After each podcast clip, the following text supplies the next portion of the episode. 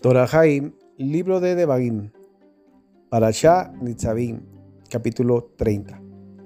Ocurrirá que cuando todas estas cosas te acontezcan, la bendición y la maldición que he presentado ante ti, entonces la llevarás en tu corazón entre todas las naciones donde te ha dispersado el eterno tu Elohim, y regresarás con el eterno tu Elohim y escucharás su voz, según todo lo que te ordeno hoy, tú y tus hijos, y con todo tu corazón y toda tu alma entonces el Eterno tu te traerá de regreso de tu cautiverio y tendrá compasión de ti y te reunirá de entre todos los pueblos a los que te dispersó el Eterno tu Si tus dispersos estuvieran en los confines del cielo, desde allí el Eterno tu os reunirá y desde allí os tomará.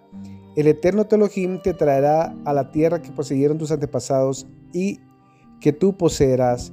Él hará el bien contigo y te hará más numeroso que tus antepasados el Eterno Telohim circuncidará tu corazón y el corazón de tu simiente para amar al Eterno Telohim con todo tu corazón y con toda tu alma para que vivas.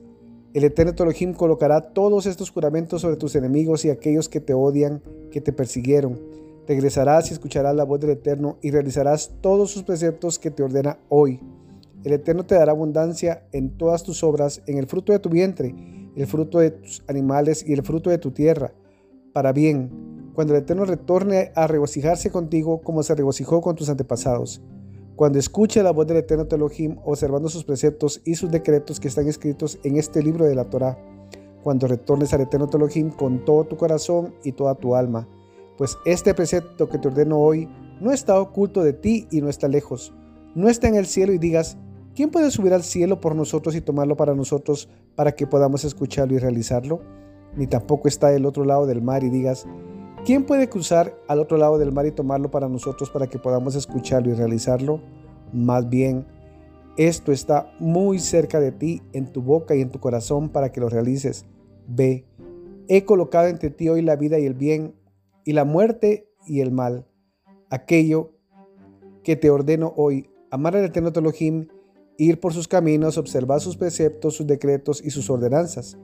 Entonces vivirás y te multiplicarás y el Eterno te bendecirá en la tierra a la que vienes, para poseerla. Pero si tu corazón se endureciera y no escuchares, y te descarriares, y te postrares ante dioses extraños y los sirvieres, yo te digo hoy que ciertamente te perderás. No prolongarás tus días sobre la tierra por la que cruzas el Jordán para poseerla. Yo convoco al cielo y a la tierra hoy para que sean testigos contra ti. He colocado la vida y la muerte ante ti, la bendición y la maldición y elegirás la vida para que vivas, tú y tu descendencia. Amado al Eterno, tu Elohim escuchando su voz y aferrándote a Él, pues Él es tu vida y la prolongación de tus días, habitando en la tierra que el Eterno les juró a tus antepasados, a Abraham, a Isaac y a Jacob, que les daría.